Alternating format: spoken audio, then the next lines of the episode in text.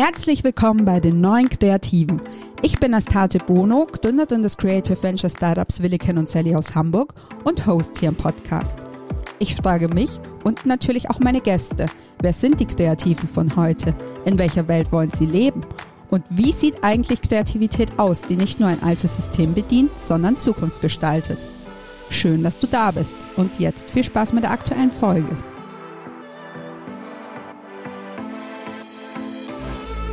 Da bin ich wieder, endlich wieder eine neue Folge von den neuen Kreativen.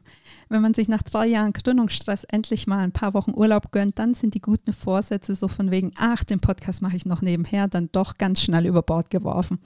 Aber dafür habe ich heute zum Wiedereinstieg auch ein ganz besonderes Schmankerl für euch. Zu Gast ist heute nämlich Autorin Alena Ströder. Alena hat sich mit ihrem Debütroman Junge Frau am Fenster stehend, Abendlicht, blaues Kleid, nämlich nicht nur auf meine persönliche, sondern auch auf die Spiegel-Bestsellerliste geschrieben. Ich habe das Buch bei Maria Anna Schwarzberg auf dem Instagram-Kanal entdeckt und aufgrund ihrer kurzen Rezension über Cover und Titel, die mich zugegebenermaßen im ersten Moment ein wenig abgesteckt haben, hinweggesehen. Zum Glück. Weil ich gerade wenig zum Lesen komme, habe ich das Buch auf meine tägliche Hunderunde als Hörbuch mitgenommen und habe es dann ganz schnell auch abends im Bett und manchmal auch zwischendurch gehört. Und war schon lange auch nicht mehr so traurig bei einem Buch, als sich dann langsam das Ende ankündigte. Es geht um Hannah, die sich im heutigen Berlin mit ihrer Dissertation ihrer störrischen Großmutter und zu großen akademischen Egos rumschlägt, um Kunstraub im Nationalsozialismus, um Jüdischsein in der Zeit des Zweiten Weltkriegs, um schwierige Mutter-Tochter-Beziehungen und um viele andere wichtige Themen. Dabei ist es Alena aber gelungen, das Ganze so zeitgemäß, kurzweilig und dabei trotzdem nicht oberflächlich zu erzählen, dass ich es tatsächlich am Ende einfach eher als Roman über eine junge Frau und ihre Familiengeschichte gelesen habe. In dieser Folge haben wir unter anderem darüber gesprochen, wieso man erst Geschichte und Politikwissenschaften studiert und dann zu Brigitte geht, ob Henry Nann-Absolventen nach ihrer Ausbildung wirklich mehr Arroganz als Können mit in die Redaktion bringen, wie es ist, nach sechs Sachbüchern plötzlich einen Roman zu schreiben, wie es sich anfühlt, nach einer langen Phase der dunklen Schreibhöhle plötzlich auf Lesereise und damit ins Licht gezerrt zu werden und wie man als Nicht-Jüdin Fettnäpfchen vermeidet, wenn man über eine jüdische Familie im Nationalsozialismus schreibt. Ich hätte gerne noch mindestens eine Stunde länger mit Alena geschnackt, aber man soll ja schließlich aufhören, wenn es am schönsten ist. Vielleicht setzen wir das Ganze ja irgendwann fort. Viel Spaß also mit der neuen Folge. Hallo, freut mich sehr. mich auch. Ähm, ja, du bist tatsächlich auch meine erste Spiegel-Bestsellerlisten-Autorin, die ich so in meinem Podcast begrüßen darf. Daher erstmal vielen Dank, dass du dir so spontan die Zeit genommen hast. Aber ich muss auch gleich dazu sagen, ich habe dich tatsächlich nicht deshalb angeschrieben, sondern einfach, weil ähm, ich vor ein paar Wochen deinen Debütroman erst entdeckt habe, der ja schon Anfang des Jahres rausgekommen ist. Ja. Und habe ihn als Hörbuch gehört und ja, war sehr begeistert und war eigentlich richtig traurig, dass es dann zu Ende war und äh, ging mir schon lange nicht mehr so mit einem Buch. Super, das freut äh, mich sehr. Also nicht, dass du traurig warst, aber ähm, dass es dir gefallen hat, freut muss, mich sehr. Du musst einfach eine Fortsetzung schreiben. Ah, mal gucken. ähm, genau, aber ich reduziere meine Gäste ja auch sehr ungern so auf ihr eines Erfolgswerk, deshalb ähm, bin ich auch immer bei dir ganz neugierig, wie du so deine Schwerpunkte in deinem Leben setzt und steige auch bei dir mit der Frage ein, so wie bist du die Kreative geworden, die du heute bist? Also so welche Stationen, Situationen oder auch Menschen haben dich in deinem Leben und auf deinem Weg besonders geprägt? Ich meine zumindest, dass ich in einer eurer ersten Podcast-Folgen ähm, gehört habe, dass du in eine Journalistendynastie hineingeboren worden bist. Ja, ja, das stimmt tatsächlich. Also was heißt Dynastie? Aber ähm, es gibt sehr viele Journalisten in meiner Familie. Also mein Vater war Journalist, ähm, mein Großvater war Journalist, mein Großonkel war Journalist. Ähm, da ist schon eine ganze Menge und auch ähm, drumherum auch eine ganze Menge kreative Menschen. Meine, meine Mutter war Grafikerin, mein Onkel ist Maler. Also ähm, so ein kreatives Leben ist mir schon als Kind überhaupt nicht fremd gewesen und auch die Vorstellung, damit sozusagen seinen Lebensunterhalt ähm, zu bestreiten ähm, war irgendwie irgendwie auf eine Art so ein bisschen vorgezeichnet, wenn man so will. Also ich glaube, meine Eltern hätten das nicht so schlecht gefunden, wenn ich vielleicht lieber Jura studiert hätte oder Zahnmedizin oder so. Also die waren jetzt gar nicht so erpicht darauf, dass ich so einen ähnlichen Weg gehe. Aber für mich war es eigentlich relativ schnell klar, dass ich ähm, schreiben will und dass das das ist, was ich am besten kann und was mir irgendwie am meisten Freude macht. Und ähm, ja, und dann habe ich, ich habe studiert, was vollkommen anderes. Ich habe Geschichte studiert, weil ich irgendwie ehrlich gesagt auch nicht so richtig wusste, was man sonst so studieren müsste, um Journalistin zu werden. Ähm, und danach habe ich das große Glück gehabt, dass ich ähm, auf der Journalistenschule angenommen worden bin. Also ich habe mich bei der Henry-Nannen-Schule beworben und bin da angenommen worden und ähm, das war eine wahnsinnig tolle und, und prägende Zeit. Und ähm, dann war mein erster Job ähm, war bei der Brigitte, bei der Zeitschrift Brigitte, direkt nach der, nach der Ausbildung. Und das war auch eine wahnsinnig tolle und prägende Zeit. Das ist jetzt ähm, für viele junge Menschen, die so in den Journalismus wollen, die denken da vielleicht nicht als allererstes an die Brigitte, aber ähm, vielleicht auch ein bisschen zu Unrecht. Also das war erstens eine wahnsinnig tolle Redaktion und zweitens sind eben gerade auch in diesem ernsthafteren Frauenzeitschriftensegment schon damals, also wenn ich damals sage, meine ich so die ähm, früheren 2000er, einfach Dinge verhandelt worden, die jetzt ganz selbstverständlich im Zeitdossier verhandelt werden. Also hm, Psychologie, Partnerschaft, ähm, Gesellschaftsthemen. Und ähm, ja, da habe ich eine Weile gearbeitet und dann habe ich mich selbstständig gemacht und bin seitdem eigentlich freie Journalistin. Aber jetzt inzwischen bin ich irgendwie auch Autorin. Tatsächlich. Mhm. Also das ist jetzt so irgendwie auch für mich auf eine Art neu. Also okay. vor einem Jahr hätte ich immer gesagt, ich bin freie Journalistin. Inzwischen sage ich, ich bin freie Autorin. Kommen wir nachher vielleicht nochmal kurz dazu. Ähm, ja, tatsächlich war das auch so die zweite Frage, die ich mir aufgeschrieben hatte, dass, ähm, ja, wenn man bei dir liest, so Henry Nann Schule und Geschichte, Politikwissenschaften, Lateinamerikanistik, was du studiert hast, ähm, dass man dann eben als Next Step nicht gerade die Brigitte erwartet. Jetzt bist du gerade selber schon ein bisschen drauf eingegangen, aber wie war es denn damals für dich? Also ähm, hattest du die Brigitte quasi schon im Kopf als nächstes Ziel oder hat sich das eher spontan ergeben? Ähm, das hat sich aus einem Praktikum ergeben, aber ich glaube, es hat sich auch, also das war, ja, da war ich halt so Anfang Mitte 20 und ich glaube, das war so der erste, wie soll ich mal sagen, so eine Art Reality-Check äh, bei der Frage, was glaube ich eigentlich, wer ich bin und was ich mag und was ich kann und was stimmt eigentlich davon? Also ich hatte mich selber so als als als Teenie, als sich so dieser Berufswunsch in mir so formiert hat, habe ich immer ähm, ja, ich wollte eigentlich immer so Reporterin werden und ich wollte irgendwie auf einem selbstgeklöppelten Floß den Amazonas runterdüsen und also ich wollte so Georeporterin sein und durch die Welt bereisen und so. Das war irgendwie so meine Vorstellung von mir selber und dann habe ich doch irgendwie festgestellt, dass ich da vielleicht doch gar nicht so ein Bedürfnis danach habe und dass ich zwar ein politischer Mensch bin, aber mich der politische Journalismus eigentlich nicht so interessiert, sondern dass mich eigentlich sozusagen das Zwischenmenschliche, also das, was zwischen Menschen passiert und, und wie Beziehungen funktionieren, ähm, egal jetzt, ob's, ob ich damit eine Partnerschaft meine oder vielleicht auch eine Eltern-Kind-Beziehung oder wie auch immer, dass mich das eigentlich viel mehr interessiert als ähm, ja, so eine, die Reporter-Sau zu sein, die halt irgendwie da, wo es knallt, irgendwie mit dabei ist. Und ähm, das habe ich mir so irgendwann eingestanden, dass mir das vielleicht gar nicht so viel Spaß machen würde, was ich mir immer so vorgestellt habe unter Journalismus oder an, an der Art und Weise, wie, wie ich mich selber so mir vorgestellt habe als Journalistin. Und da hat die Brigitte irgendwie gut reingepasst. Das habe ich dann aber auch irgendwie erst so gemerkt. Ich habe auch gemerkt, dass ich eigentlich schüchtern bin. Also, dass ich gar nicht so ein Interesse daran habe, Leuten so auf den Zahn zu fühlen und äh, Politiker in die Enge zu treiben und dafür zu sorgen, dass sie zurücktreten müssen, weil ich habe die besonders äh, schreckliche Sache über sie rausgefunden. dass eigentlich liegt mir das gar nicht so dolle. Und ähm, es gibt Leute, denen liegt es sehr und die können das gut. Und ich kann das, glaube ich, nicht so gut. Ich kann was anderes besser. Also auch schön, wenn man das schon so in jungen Jahren quasi rausfindet, was einem da eigentlich liegt und ähm, wofür das Herz eigentlich mehr schlägt. Genau, und dann hattest du erzählt, warst du auf der Henry-Nannen-Schule. Ich musste immer so an eine Erfahrung aus meiner Schul- und Studienzeit denken, weil ich wollte auch so ab der siebten Klasse, glaube ich, äh, wollte ich eigentlich Journalistin werden. Mhm und habe dann bei uns ähm, in der Kleinstadt Tageszeitung mal ein Praktikum gemacht und ähm, später dann auch so ein bisschen freie Mitarbeit. Und ich habe dann immer noch so den einen Redakteur im Ort, der dann so meinte, ähm, ja, er an meiner Stelle, er wird nicht auf eine Journalistenschule gehen, weil die Absolventen in den Redaktionen eigentlich gar nicht so gerne gesehen seien und dass die zu viel Arroganz mitbringen würden und zu wenig Ahnung vom Tagesgeschäft so ungefähr. Und dass ich lieber was studieren soll, ähm, was mich wirklich interessiert, worauf ich wirklich mhm. Bock habe und dann hinterher irgendwie ein Volontariat in dem Bereich machen. Findest du, er hat da in Teilen zumindest recht oder würdest du ihm da gerne mal verbal die Ohren langziehen?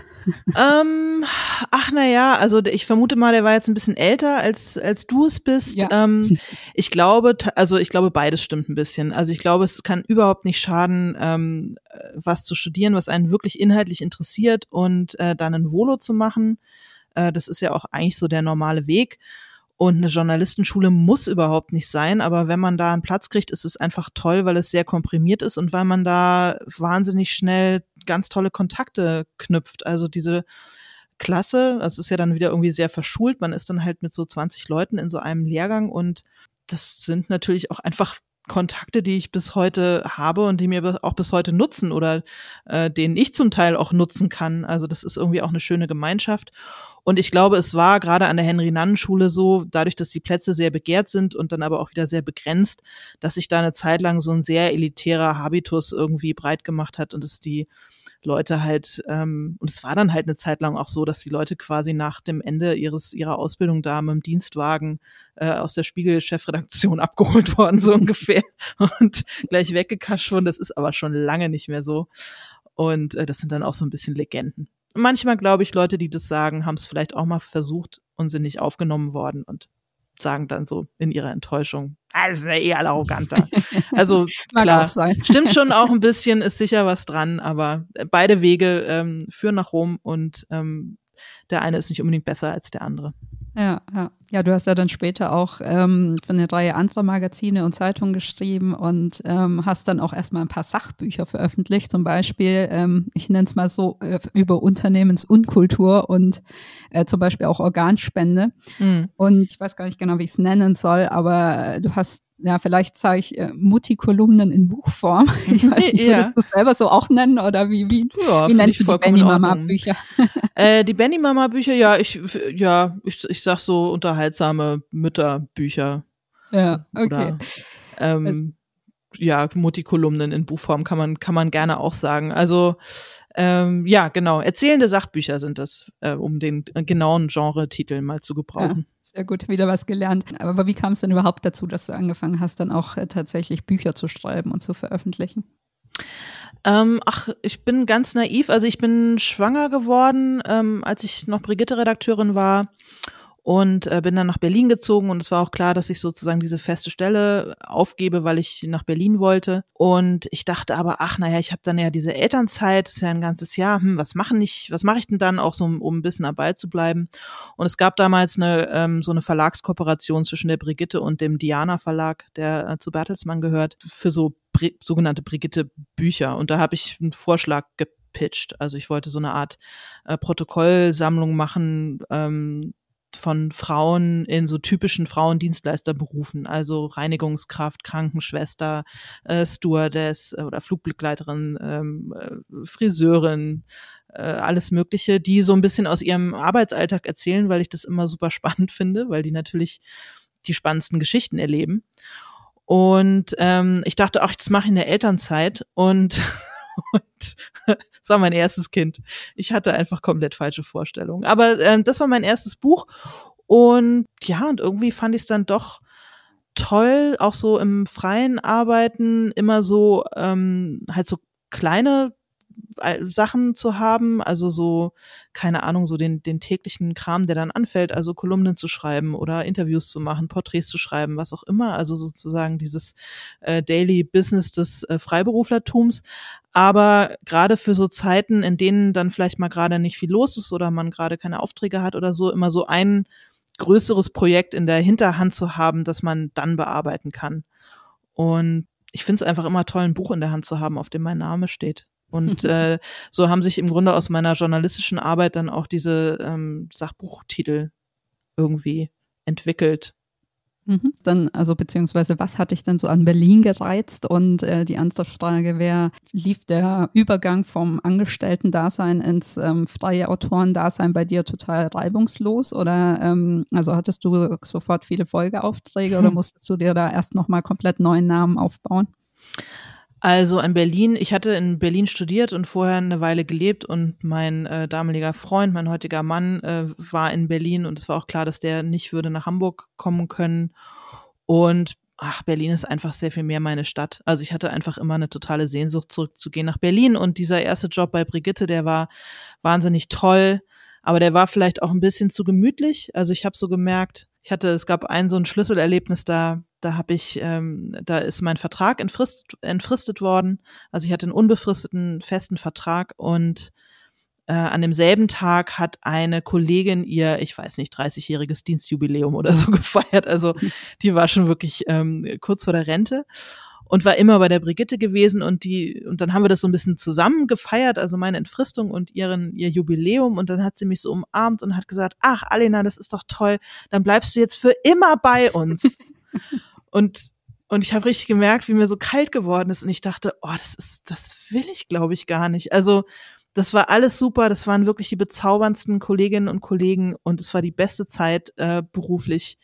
Ähm, ich kann überhaupt nichts Schlechtes sagen, aber ich habe richtig gemerkt, okay, das ist, wenn ich jetzt nicht den Absprung schaffe, mache ich es mir hier zu gemütlich und dann äh, bin ich vielleicht doch irgendwann nicht mehr glücklich. Es ist ein bisschen zu nett. Ich muss noch mal mhm. irgendwas anderes probieren.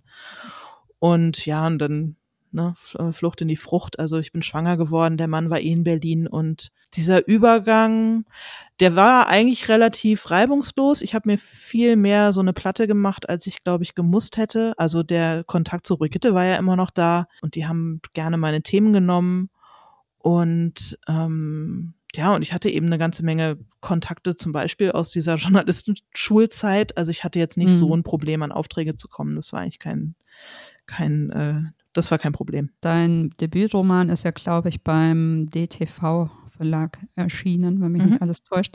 Ähm, war das ein Verlag, mit dem du vorher schon zusammengearbeitet hattest für eines der anderen Bücher oder war das nochmal komplett neu? Nee, das war komplett neu. Und ähm, nee, das war, das war komplett neu. Das äh, ja, ist ein bisschen komplizierter, weil das Buch ursprünglich bei Ullstein erscheinen sollte und dann mit der Verlegerin sozusagen äh, gemeinsam zu DTV gewechselt ist. Okay. Ähm, nee, aber mit, ich hatte mit DTV vorher noch kein Buch gemacht. Mhm. Aber hattest du, ähm, also Ulstein oder der Verlegerin, sagen wir mal so, ähm, die mhm. Idee vorher schon gepitcht, bevor du angefangen hast zu schreiben? Oder bist du dann irgendwie mit den ersten Kapiteln oder vielleicht auch dem ersten Konzeptentwurf irgendwie mhm. hingegangen und hast gesagt, habt ihr da Interesse dran oder wie, wie kam das überhaupt zustande?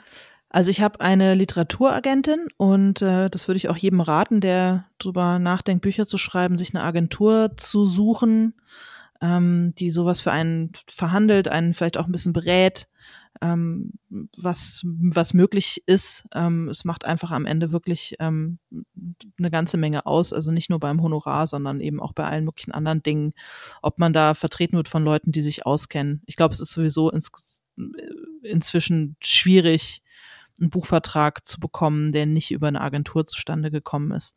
Ähm, also ich habe eine Literaturagentin und ähm, die hat den Stoff für mich sozusagen äh, an die Verlage gebracht und ich musste, da ich in diesem Romansegment, es war ja mein erster Roman, auch als Debütantin galt, obwohl ich schon sechs Bücher vorher geschrieben hatte, aber eben noch keinen Roman, musste ich halt dem Verlag richtig schon was auf den Tisch legen. Also ich musste so ungefähr 150 Seiten Manuskript schon mal haben und äh, meine Agentin hat das dann an die Verlage gebracht. Und äh, genau, und so ist dieser Vertrag zustande gekommen.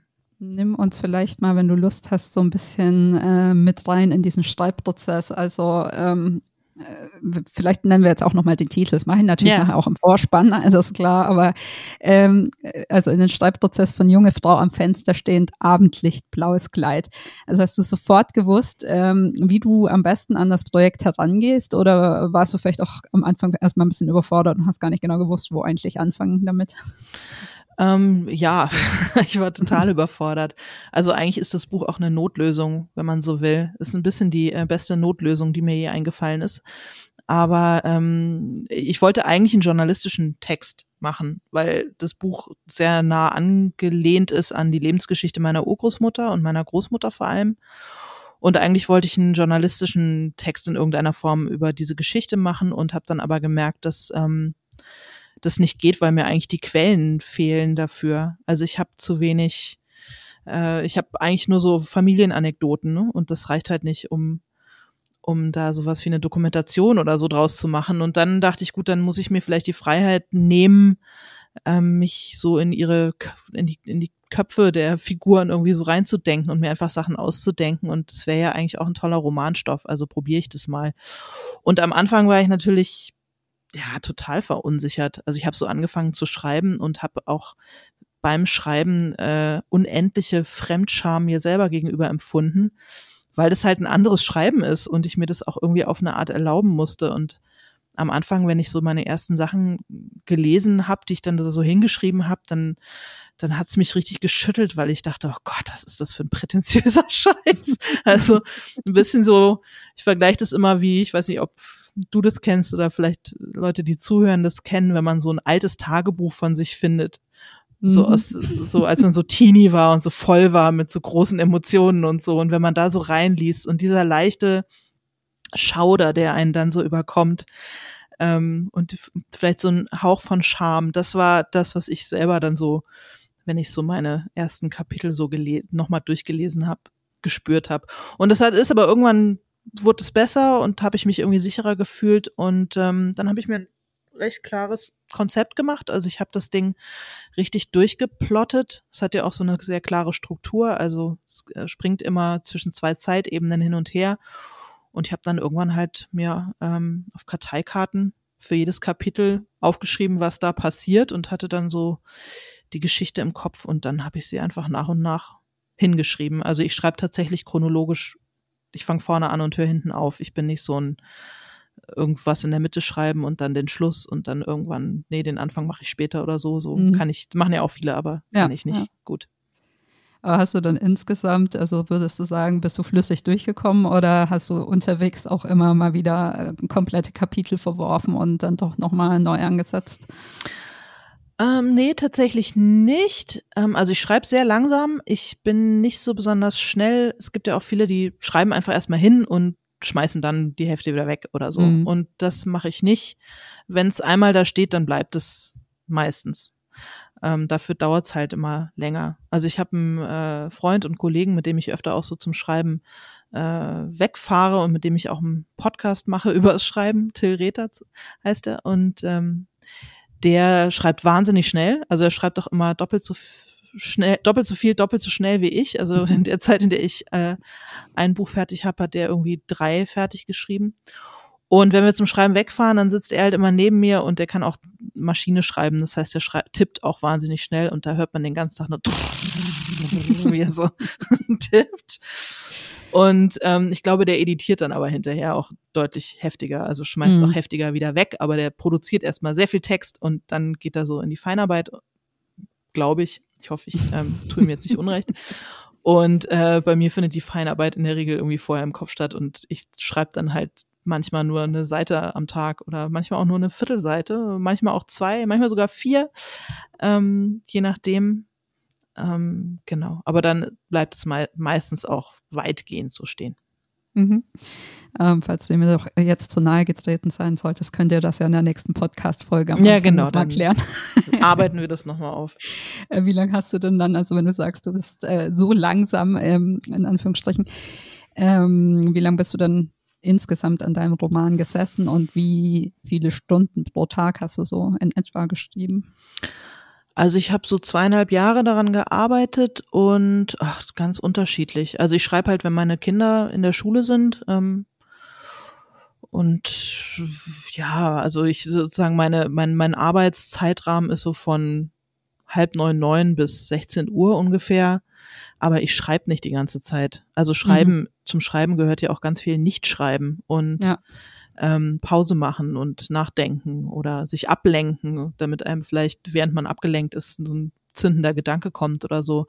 Also die Zeit, in der man nicht äh, am Rechner sitzt und tippt, gehört genauso zum kreativen Prozess wie die Zeit, die man dann tatsächlich was hinschreibt. Ähm, ist aber auch was, was ich wirklich lernen musste, weil ich ähm, wahnsinnige Schuldgefühle habe, wenn ich nicht arbeite. Also und ich habe gearbeitet, fühlt sich halt wirklich dann nur so an, wenn ich auch wirklich was hingeschrieben habe. Und das ist auch, war auch für mich ein Lernprozess, mir zuzugestehen und anzuerkennen, dass auch ein Tag, an dem ich vielleicht gar nichts geschrieben habe oder nur sehr wenig geschrieben habe, deswegen kein fauler Tag war oder unproduktiver Tag war, dann musste ich vielleicht irgendwas im Kopf noch ein bisschen bearbeiten oder so. Also dann, dann war es halt noch nicht so und äh, noch nicht so, dass es aus Papier konnte. Und ähm, ja, ich glaube, das gehört ist ganz wichtig, dass man das dass man ähm, sich selber Pausen zugesteht und ähm, akzeptiert, dass zum Kreativsein nicht nur das eigentliche Tun gehört, sondern manchmal eben auch das Nicht-Tun. Ja, total. Bin ich voll bei dir. Also war bei mir auch so ein Lernprozess. Ich bin ja eigentlich gelernte Texterin.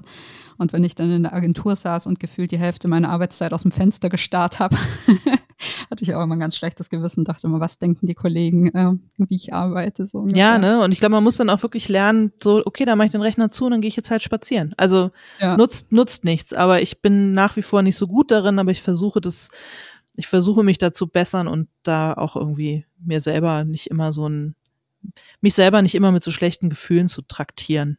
Sehr gut. Die blockieren dann sowieso nur.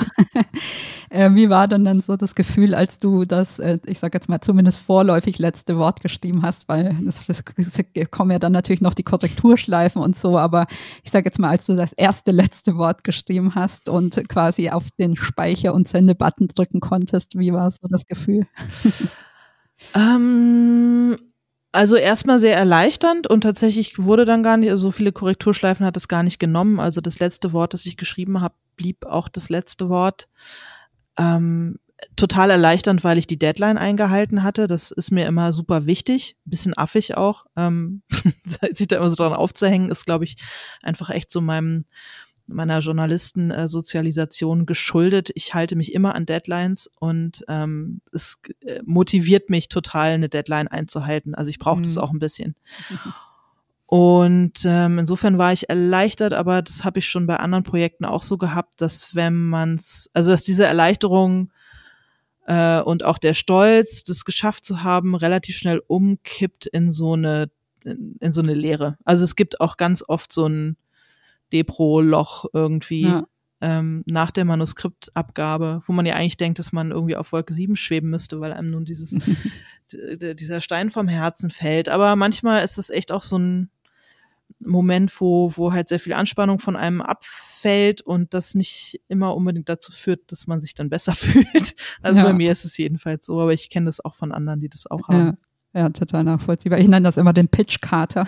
Ja, ja, Weil genau. Das in den Agenturen ja. immer so war, wenn du irgendwie sechs, acht Wochen am Stück gepitcht hast und gefühlt ja. rund um die Uhr gearbeitet hast und danach erstmal in so ein Burnout-Loch reinfällst. Ja, genau, genau. Ja, das Adrenalin geht halt irgendwie weg und ja. dann, ähm, ja, dann weiß man irgendwie plötzlich nicht so richtig, was mit sich anzufangen. Also so, also ich würde sagen, das größte tatsächliche Glücksgefühl ist gar nicht so sehr das letzte Wort geschrieben haben, sondern wenn es dann tatsächlich, also wenn die Fahnen kommen und man sieht den Text ähm, zum ersten Mal so, dass er schon aussieht wie ein gedrucktes Buch. Das mhm. ist irgendwie so ein merkwürdiger Moment der Entfremdung, der aber sehr schön ist, finde ich jedenfalls. Und dann, wenn man das Buch in der Hand hat, das ist auch einfach wahnsinnig toll, weil ja, ist halt so ein richtiges Ding irgendwie, ne? ist halt so ein richtiges Ding, das halt nicht irgendwie im nächsten Altpapier landet, sondern ja. das steht unter Umständen bei Leuten im Regal für viele, viele Jahre. Und ähm, ja, das macht mich immer sehr froh und stolz. Und bei diesem Buch besonders, weil ich es einfach auch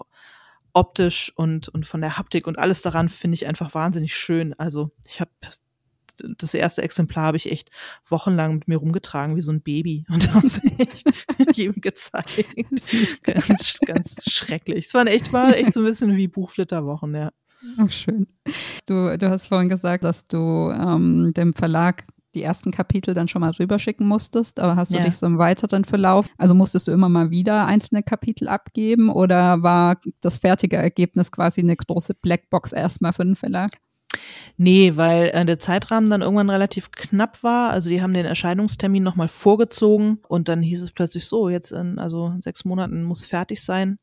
Und da war dann auch vollkommen klar, da gibt's nach hinten raus keinen Puffer. Also ich muss das Ding jetzt schreiben. Und ich habe dann, weil relativ wenig Zeit war für Lektorat, habe ich meiner Lektorin damals ja immer so drei Kapitel am Stück. Immer, also immer wenn ich drei Kapitel fertig habe, habe ich ihr die geschickt und dann hat sie die schon mal angeguckt und ähm, deswegen war das jetzt nicht so eine Blackbox für einen Verlag. Und waren die dann gleich guter Dinge, dass es ein großer Erfolg wird? Oder wie war dann erstmal so das Feedback?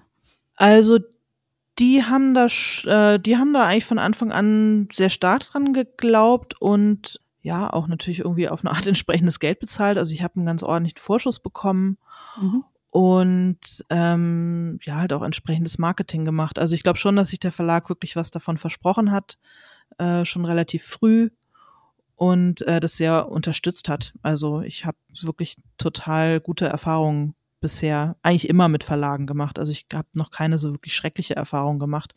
Und diese bei diesem Buch war im Grunde die beste, weil ich das Gefühl hatte, alle tun sehr viel dafür, dass dieses Buch erfolgreich wird und die Tatsache, dass es so erfolgreich geworden ist, hat jetzt leider nicht nur damit was zu tun, dass mein Buch so toll ist, sondern das hängt, da hängen natürlich ganz, ganz viele Menschen mit drin und da spielen ganz viele Sachen eine Rolle. Also Platzierung innerhalb eines Verlagsprogramms, wie viel Marketingbudget ähm, wird dafür aufgewendet, wie sehr werden die BuchhändlerInnen umgarnt, ja, oder kriegen die Vorab-Exemplare, kriegen die vielleicht noch irgendwelche Werbemittel.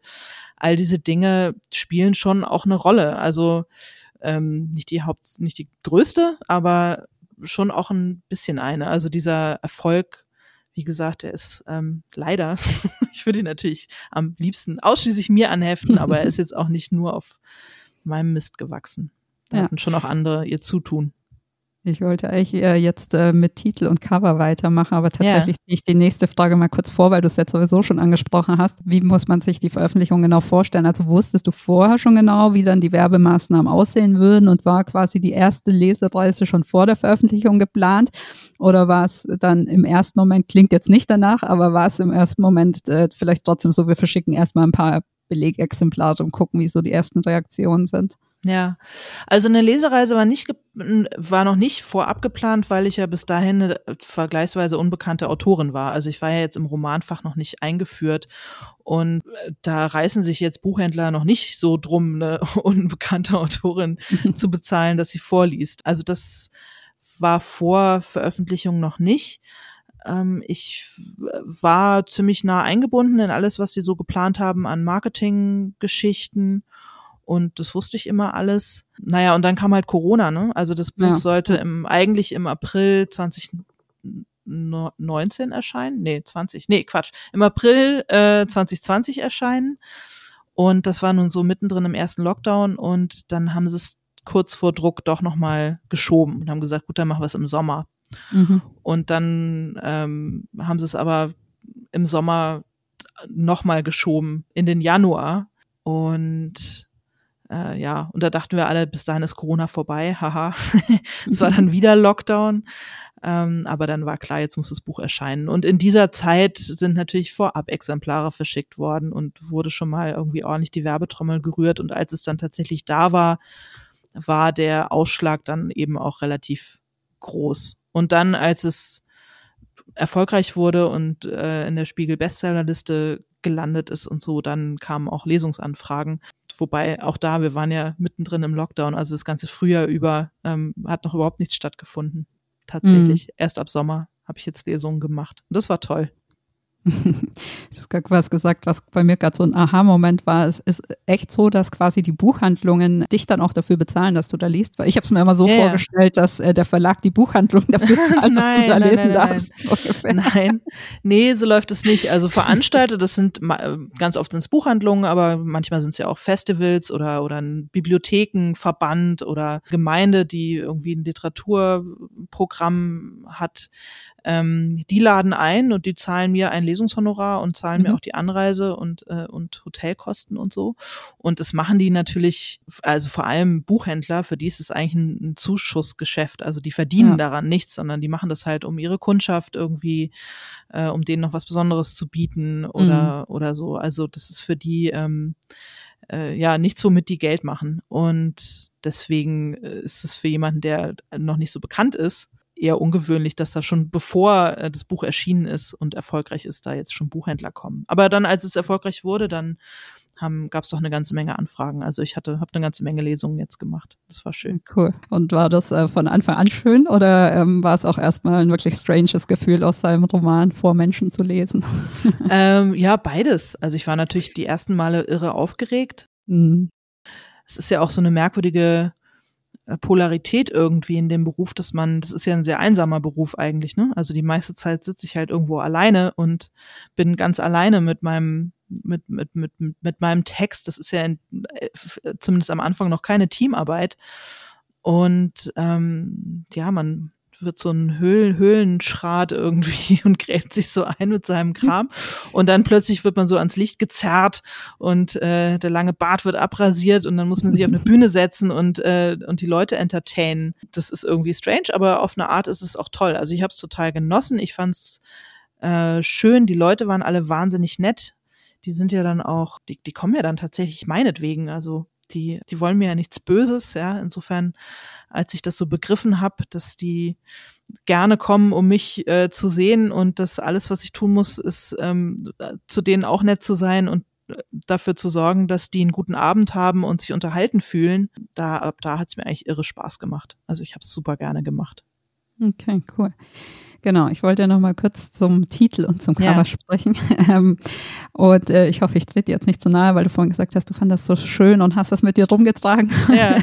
als Baby behandelt. Und ich finde ja zum Beispiel den Titel so im Nachhinein auch irgendwie echt gut getroffen. Also wenn man die Geschichte gelesen mhm. hat, dann passt er natürlich perfekt, ne? Und ist ja auch so ein bisschen outstanding, hebt sich so ein bisschen von anderen Titeln ab. Aber ich muss auch zugeben, ähm, ich habe dein Buch zum Beispiel bei Anna-Maria Schwarzberg, ich weiß nicht, ob du sie kennst, äh, früher Proud to be Sensibelchen auf Instagram entdeckt mhm. und äh, fand den Titel und das Cover jetzt erstmal so ein bisschen, weiß ich nicht, altbacken oder mhm. ein bisschen, bisschen trutschig vielleicht auch und habe mir das Buch eigentlich geholt wegen dem Text, den sie dazu geschrieben hat ja. und war dann total begeistert. Und ähm, ich habe das jetzt auch in verschiedenen Rezensionen mal gelesen, so nach dem Motto, lasst euch von Titel und Cover nicht abschrecken. Deswegen ja. äh, quasi die Frage so, ähm, wie ging es dir denn mit der Entscheidung damals? Warst du von Anfang an total fein damit und hast dich wohlgefühlt und war es auch dein Vorschlag oder äh, musstest du dich damit auch erstmal anfreunden? Also der Titel war mein Vorschlag und ich habe ehrlich gesagt überhaupt nicht damit gerechnet, dass der Verlag den nimmt, weil der mhm. natürlich irgendwie sperrig ist und ja. viel zu lang und so, viel zu viel Text. Aber die fanden den auch gut. Ich kann aber auch total verstehen, dass Leute davon erstmal abgeturnt sind irgendwie. Also es gab noch einen anderen Coverentwurf, der aber sehr viel, der hat mir nicht gefallen und da habe ich mich sehr vehement dafür eingesetzt, dass der nochmal überarbeitet wird. Äh, den fanden aber im Verlag erstmal alle toll. Der war mir aber irgendwie zu rosa. Also der war sehr viel, der sah ein bisschen aus wie so ein Mädchentagebuch. Der war sehr viel jünger und schnörkeliger und irgendwie romantischer auch. Und irgendwie hatte ich das Gefühl, das, das trifft irgendwie das Buch überhaupt nicht. Ja. Und ich wollte eigentlich irgendwas, was so ein bisschen aussieht wie eine alte Tapete. So, mhm. ähm, ein bisschen was, was auch vielleicht mehr in die Zeit passt, in der das ja auch spielt. Also ich höre das öfter, dass Leute sozusagen das Cover und Titel irgendwie eigentlich erstmal einen falschen Eindruck vermitteln oder die sagen, oh, das fand ich eigentlich nicht so doll. Mir gefällt es wahnsinnig gut. Ich kann aber auch voll damit leben, wenn Leute das nicht so nicht so cool finden. Ich wollte ein Buch haben, das irgendwie erstmal dekorativ und schön aussieht, also zu dem man gerne greift, weil es, weil es ähm, irgendwie ein angenehmes Cover ist. Ich finde das Cover wahnsinnig schön, aber wenn Leute das trutschig finden oder doof finden, habe ich da überhaupt kein, kein Problem mit, kann ich auch verstehen. Jetzt, wo ich gehört habe, wie die andere Version aussah, bin ich sehr froh, dass das Cover ja. geworden ist, wie es geworden ja, ist. Ja, aber es ist jetzt natürlich irgendwie klar, man hätte auch so ein super grafisches Cover machen können und ne, also irgendwie ja. was super modernes und äh, straightes und so. Aber ähm, das hätte eigentlich zur Geschichte ja auch nicht so richtig gepasst. Nee, genau. Und ich wollte auf keinen Fall, dass auf dem Cover eine Frau zu sehen ist, irgendwie so mhm. von hinten in die Ferne gucken oder eine Frau, die am Fenster steht in einem blauen Kleid. Genau das wollte ja. ich eben nicht. Und ja, ach, ich mag die beiden Vögelchen da drauf und die Blumen. Ich finde es eigentlich ziemlich gut. Und wie haben sich dann so die ersten Wochen nach der Veröffentlichung angefühlt? Also sitzt man den ganzen Tag am Rechner und googelt sich irgendwie gefühlt äh, jede Viertelstunde, um keine Rezension zu verpassen? Oder vielleicht auch die Frage, will man die überhaupt lesen oder denkt man sich so, puh, ich will es eigentlich gar nicht so genau wissen. Also, ähm, ja, das war so ein bisschen bizarr, weil das war jetzt, äh, ja, letztes Jahr im, im Jahr, nee, Quatsch, dieses Jahr. Ich bin so durch die Zeit geschossen, ich weiß überhaupt nicht mehr, was eigentlich noch dieses Jahr und was letztes ja, Jahr war. Ich. Es ist wirklich schrecklich. Ähm, dieses Jahr war es. Naja, es war ja Lockdown. Also es war ja wirklich dieser, dieser wirklich harte, äh, diese harte Zeit, wo halt die Geschäfte alle zu waren, die Buchhandlungen waren ja teilweise auch zu, also hier in Berlin nicht, aber ja in weiten Teilen des Landes ähm, hatte halt alles zu und man hat halt zu Hause gesessen und man hat die Kinder behomeschoolt und so. Und da war das so ein bisschen abstrakt, weil es war irgendwie irre erfolgreich und ich bekam dann halt immer die Meldung, hey, Platz zwei, Spiegel-Bestsellerliste, wow. Und dann konnte ich aber ja gar nichts machen. Also normalerweise hätte ich natürlich eine Party geschmissen oder wäre mit Freunden ausgegangen und hätte mich betrunken oder so. Und so saß ich halt immer hier so ein bisschen alleine rum und habe ab und zu äh, ja mir selber sind Konfetti über den Kopf geschmissen und mir eine Flasche Champagner aufgemacht. Ähm, das war so ein bisschen merkwürdig. Und ich habe ähm, am Anfang, klar, habe ich natürlich jede einzelne Rezension gelesen. Irgendwann habe ich gedacht, äh, ich lese jetzt nicht mehr alles. Also so, ich lese jetzt nicht mehr jede Amazon-Rezension. Ich ziehe mir auch die schlechten nicht rein, weil pff, ärgert mich nur und muss mich aber eigentlich gar nicht ärgern. Ist auch vollkommen in Ordnung, wenn Leute mein Buch nicht gut finden. Gehört auch dazu. Und die guten, die ich nicht gelesen habe, die habe ich mir aber so ein bisschen für schlechte Zeiten aufgehoben. Also wenn ich mich mal schlecht fühle, dann denke ich, ah, dann gucke ich noch mal in das Lovely Books Profil, wo so viele Leute so nette Sachen über mein Buch geschrieben haben und daran baue ich mich dann auf. Also ich weiß, das ist da und ich kann da jederzeit äh, drauf zurückgreifen. Das ist irgendwie auch eine schöne Vorstellung. Ja, total. Sehr, sehr guter Umgang damit. ich muss ja zugeben, also mir, mir persönlich sind die Romane, die sich so mit Zweiten Weltkrieg oder vielleicht allgemeiner gesprochen auch ähm, in der Zeit des Nationalsozialismus bewegen. Also ich hatte so ein bisschen die Nase voll davon, ehrlich gesagt. Mhm also ich finde total im Bereich der Bildung und Aufklärungsarbeit und so kann man das Thema gar nicht genug strapazieren, aber ich hatte so das Gefühl, eine Zeit lang zumindest, ähm, ist jetzt vielleicht auch schon wieder ein paar Jahre her, aber wurden immer so Bücher ausgezeichnet, entweder aus dem Nationalsozialismus oder aus der DDR oder mhm. beziehungsweise die dort spielen. Und ähm, um es mal vorwegzunehmen, ähm, mit deinem Buch ging es mir ganz anders. Ich finde, dir ist das total gut gelungen, irgendwie das Ganze so ähm, aufzugreifen, dass es ja, ich finde, in dem Zusammenhang schwierig zu sagen, dass man es gerne liest. Ja. aber aber ähm, ich glaube, ich, ich, weiß, äh, du weißt, was ich meine. Mich würde aber trotzdem interessieren, ob das auch so eine Frage war, die du dir zu Beginn gestellt hast. Also fragt man sich so ein bisschen, braucht die Welt, braucht Deutschland noch einen Roman, der sich mit dem Nationalsozialismus anders auseinandersetzt oder war das ähm, nie eine Fragestellung für dich? Äh, doch, total. Und es freut mich sehr, dass du findest, dass mir das gut gelungen ist. Also ganz am Anfang nicht. Ganz am Anfang äh, dachte ich, ich schreibe eine Mutter-Tochter-Geschichte, also eine Geschichte über schwierige Mutter-Tochter-Beziehungen und wie sich dieses Beziehungs, also sozusagen die Verletzungen, die man sich da gegenseitig zufügt, wie sich das so durch Generationen so durchmändelt, ja, also so ein emotionales Erbe, wenn du so willst. Mhm. Und ähm, habe dann halt erstmal angefangen und dann ist mir, als es dann soweit war, dass ich so dachte, okay, ja, jetzt kommen, jetzt muss ich halt auch die Geschichte dieser jüdischen Familie erzählen. Ich muss irgendwie ja diese Zeit des Nationalsozialismus erzählen. Da habe ich kurz auch kalte Füße gekriegt. Zum Glück habe ich mir da vorher nicht so viele Gedanken drüber gemacht, aber dann, als es soweit war, habe ich mir sehr viele Gedanken drüber gemacht. Das war auch ähm, genau die Zeit, in der Stella erschienen ist von Tageswürger und da diese mhm. riesige Debatte gab und so. Ähm, also ich finde schon, dass der Unterhaltungsroman einfach relativ klare Grenzen hat, was äh, die Behandlung des Holocaust und des Nationalsozialismus betrifft. Und dass es da eine ganze Menge Fallen gibt, in die man tappen kann und die wollte ich unbedingt vermeiden. Also ich, es war klar, ich muss es irgendwie erzählen, aber ich wollte es eben so erzählen, dass ich jetzt nicht so voll auf die zwölf eins zu eins irgendeine grausame Folterszene oder äh, ja. genau beschreibe, wie Menschen in Viehtransportern ins KZ, also das hätte ich mir das habe ich mir selber verboten und das hätte ich nicht gemacht, das hätte ich auch nicht gekonnt. Also dazu habe ich halt auch einfach nicht das Besteck, muss man jetzt ja. mal ganz ehrlich sagen. Und das hat auch, finde ich, in einem Unterhaltungsroman speziell, wenn er von jemandem geschrieben wird, der zum Beispiel gar keinen jüdischen Hintergrund hat, so wie ich, ich bin gar nicht jüdisch, hat es immer, ist, gibt es ja immer die Gefahr, dass das so ein ja, dass das so ein bisschen so ein Traumaporn wird, ne? Oder, mm, ja. äh, oder dass der Holocaust halt so als Plotpoint irgendwie missbraucht wird. Und das ja. wollte ich auf jeden Fall umgehen und sozusagen habe mir so ein paar Tricks gesucht, wie ich das schaffen könnte. Also mm. ähm, ja. Hast du dir dann, dann auch mal Stimmen von außen geholt, also keine Ahnung von jüdischen Mitbürgern oder wie auch immer, ähm, denen du das da mal gegeben hast und gesagt hast, sind da irgendwelche Fettnäpfchen, in die ich reingetreten mhm. bin? Oder? Also als das Buch fertig war, hat es ähm, tatsächlich jemand, äh, äh hat es ein äh, älterer Herr gelesen, der äh, früher das Zentrum Judaicum hier in Berlin gehe äh, geheiratet, Quatsch, geleitet hat und ähm, der jüdisch ist und dem habe ich es gegeben, auch eben unter dem Aspekt, ob er irgendwas daran anmaßend findet oder, oder da der falsche Ton getroffen wird, weil es auch, es geht auch so ein kleines bisschen um Erinnerungskultur und da ähm, mhm. zum Beispiel war ich manchmal nicht so sicher, ob ich da ein bisschen zu stark ins Satirische abdrifte oder ob, ob man merkt, dass ich da versuche, was zu karikieren. Ja, und ich, ich wollte auch, dass er guckt, ob es Fehler gibt. Ne? Also ja.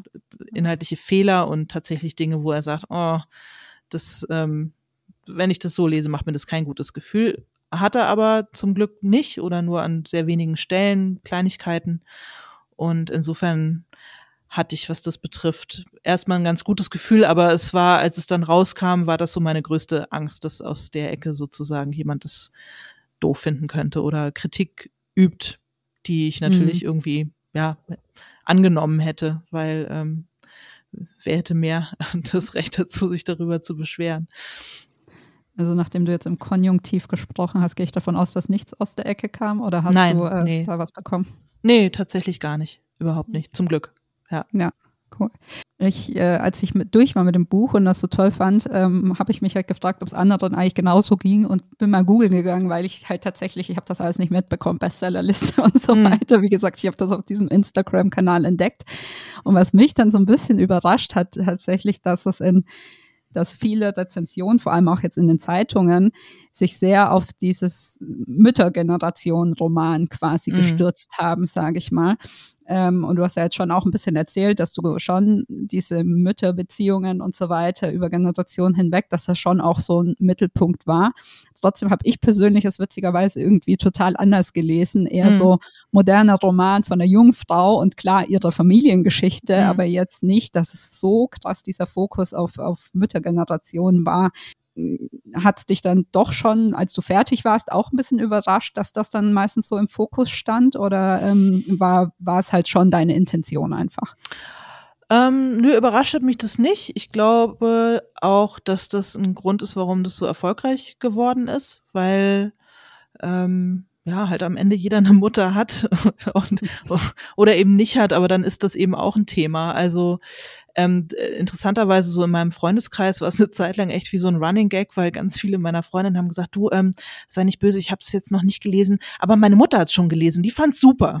Also es ist auch, glaube ich, so ein Buch, das viele so ihren Müttern geschenkt haben. Mhm. Und äh, ähm, ja, ich, ich glaube, da können sehr viele Leute anknüpfen an die Frage, was haben wir eigentlich ja. so von unseren Müttern mit, mitgenommen und wie hat sich die, Art und Weise, wie wir unsere Mutter erlebt haben und welche Entscheidungen sie getroffen hat, wie hat sich das vielleicht auch auf die eigene Mutterschaft ausgewirkt. Und es ist ja auch nach wie vor einfach ein Thema, das total ähm, akut und heutig ist. Also das äh, Verbinden von Mutterschaft, gelungener Mutterschaft und gelungener beruflicher Verwirklichung, das ist ja einfach immer noch nicht geklärt. Und dass das, was Frauen vor 100 Jahren umgetrieben hat, natürlich nochmal in mit sehr viel heftigeren ähm, Zwängen, ähm, treibt mich ja heute immer noch um. Also natürlich nicht im selben Ausmaß und nicht mit denselben Konsequenzen, aber es ist ja nach wie vor einfach nicht so richtig geklärt. Ja, es ist ja immer ja. noch ein, ein Thema, das einen beschäftigt und das mit Schuldgefühlen äh, verbunden ist und so. Und das literarisch finde ich, äh, da ist echt auch noch ein bisschen Musik drin. Also ich finde, das, mhm. das kann man auch durchaus noch ein bisschen heftiger bearbeiten. Wird ja jetzt ja. auch bearbeitet. Aber ja, in der Zukunft hoffentlich noch mehr. Ja. Ähm, also ich persönlich habe es auch sehr dafür gefeiert, wie du aus meiner Sicht zumindest die Charaktere psychologisch sozusagen ein bisschen durchleuchtet hast, sage ich jetzt mal. Mhm. Also zum Beispiel eben auch die Tante, die dann, also bei der die Großmutter dann aufgewachsen ist, ähm, quasi so ein bisschen versucht hast, aus ihrem Charakter heraus oder aus dem, was sie auch erlebt hat und so ähm, quasi ihre Hitler Verehrung mhm. dann so ein bisschen zu begründen auch. Oder dieser Jörg, der halt ähm, ja, sich ja so viel mit dem Nationalsozialismus auseinandersetzt und, und, und irgendwie ja, sein Engagement für jüdische Themen eigentlich mehr so ein bisschen auch auf so ein Selbstwertproblem irgendwie mhm. zurückführst. und ja auch der Doktorvater von Hannah, ähm, dem sie ja schon irgendwie so ein bisschen verfällt, den stößt du dann aber auch ganz schnell wieder vom Sockel und ich finde, das ist auch so ein sehr moderner Umgang mit solchen Figuren und solchen mhm. und auch dieses Nebendarstellung diese männlichen Nebendarsteller, also die gar nicht so ernst zu nehmen, sondern die auch immer so ein bisschen ironisch zu behandeln. Ähm, also war das auch was, was dir wichtig war, dass du den Charakteren, ähm, ja, dass du irgendwie auch so den neuen Blick äh, der Frau auf das Leben und auch auf die Männer, dass deine Charaktere den so ein bisschen widerspiegeln? Also ähm, ja, also ich wollte ganz klar, dass Frauen im Mittelpunkt dieser Geschichte stehen und dass die Männer, wenn überhaupt, schmückendes Beiwerk sind. das hat man gemerkt. und äh, ja, es tut mir jetzt im Nachhinein manchmal auch ein bisschen leid, aber äh, so ist es halt. Ich finde am Ende halt Frauenbiografien oftmals deutlich interessanter. Und ich finde, dass, ähm, dass sich die Geschichte des 20. Jahrhunderts einfach viel, viel interessanter an Frauen Biografien erzählen lässt. Also ich glaube, dass die Entscheidungen, die Frauen treffen mussten, die Zwänge, denen Frauen unterlegen waren, die Lebensumstände, mit denen sie irgendwie klarkommen mussten, dass das eigentlich viel ähm, mehr aussagt über diese Zeit als die Dinge, die Männer erlebt haben. Und die Dinge, die Männer erlebt haben und gefühlt haben, die sind ja auch nun schon irgendwie ähm, äh, ohne Ende behandelt worden. Also es gibt ja reichlich äh, Literatur, die Männer ihre Gefühle, ihre Kämpfe und so weiter in den, in den Fokus nehmen. Ähm, und so, also ich habe zum Beispiel sehr intensiv, äh, ich will noch nicht mal sagen gerne, weil ich habe mich auch sehr darüber aufgeregt, aber ich habe sehr intensiv die ähm, ähm, neapolitanische Saga von Elena Ferrante gelesen, also meine geniale Freundin und die drei anderen Bücher, die danach kamen. Und ähm, die haben mir gar nicht alle so gefallen, äh, und ich habe sie trotzdem gelesen und es waren sehr intensive Leseerfahrungen und ich habe mich gefragt, warum eigentlich? Und dann ist mir so aufgegangen, da stehen halt ganz, ganz klar Frauen im Mittelpunkt der Geschichte und irgendwas daran packt mich total und berührt mich total und ähm, da, da kann ich irgendwie selber anknüpfen an diese Gefühlswelten und ich kann mich darüber auch aufregen. Ganz viele Sachen fand ich auch ganz schrecklich und so, aber es hat mich irgendwie anders, ich hatte das Gefühl, es hat was mit mir zu tun. Mhm. Und ähm, deswegen, ja, stand das für mich irgendwie so außer Frage. Ich wollte halt die Geschichten von Frauen erzählen. Ja. Und ähm, ja, da haben die Männer leider nicht so rasend viel Platz gehabt, das stimmt. Gibt es denn noch so die eine Frauenbiografie, von der du sagst, die muss man unbedingt gelesen haben, weil die Frau so großartig ist und weil man auch vielleicht aus dem Buch viel über die Zeit lernt, sozusagen? Äh, also, was sich auf jeden Fall lohnt, wenn man sich so für die ja, 20er, frühen 30er Jahre interessiert, äh, ist Gabriele Terget, die ähm, äh, sozusagen eine zeitgenössische Autorin aus der Zeit ist, die jetzt auch wieder so ein bisschen wiederentdeckt ähm, wird. Also Effingers zum Beispiel ist ein sehr dicker Familienroman über mehrere Generationen einer jüdischen Familie. Ähm, den hat sie aber, glaube ich, nicht in den 20ern geschrieben. Aber sie war ähm, unter anderem Gerichtsreporterin mhm. ähm, hier in Berlin und war eben auch Journalistin und hat äh, Bücher geschrieben, auch satirische Bücher geschrieben. Also Käsebier erobert den Kurfürstendamm zum Beispiel, ist auch wahnsinnig lustig. Und die hat ein wahnsinnig interessantes Leben gehabt. Also ich weiß ehrlich gesagt nicht, ob es über, über sie eine Biografie gibt. Das kann mhm. schon sein. Aber ihre Bücher zu lesen lohnt sich auf jeden Fall. Und ähm, das ist auf jeden Fall eine, eine Stimme, wo ich mich total freue, dass die jetzt nochmal so wiederentdeckt wird und vorkommt.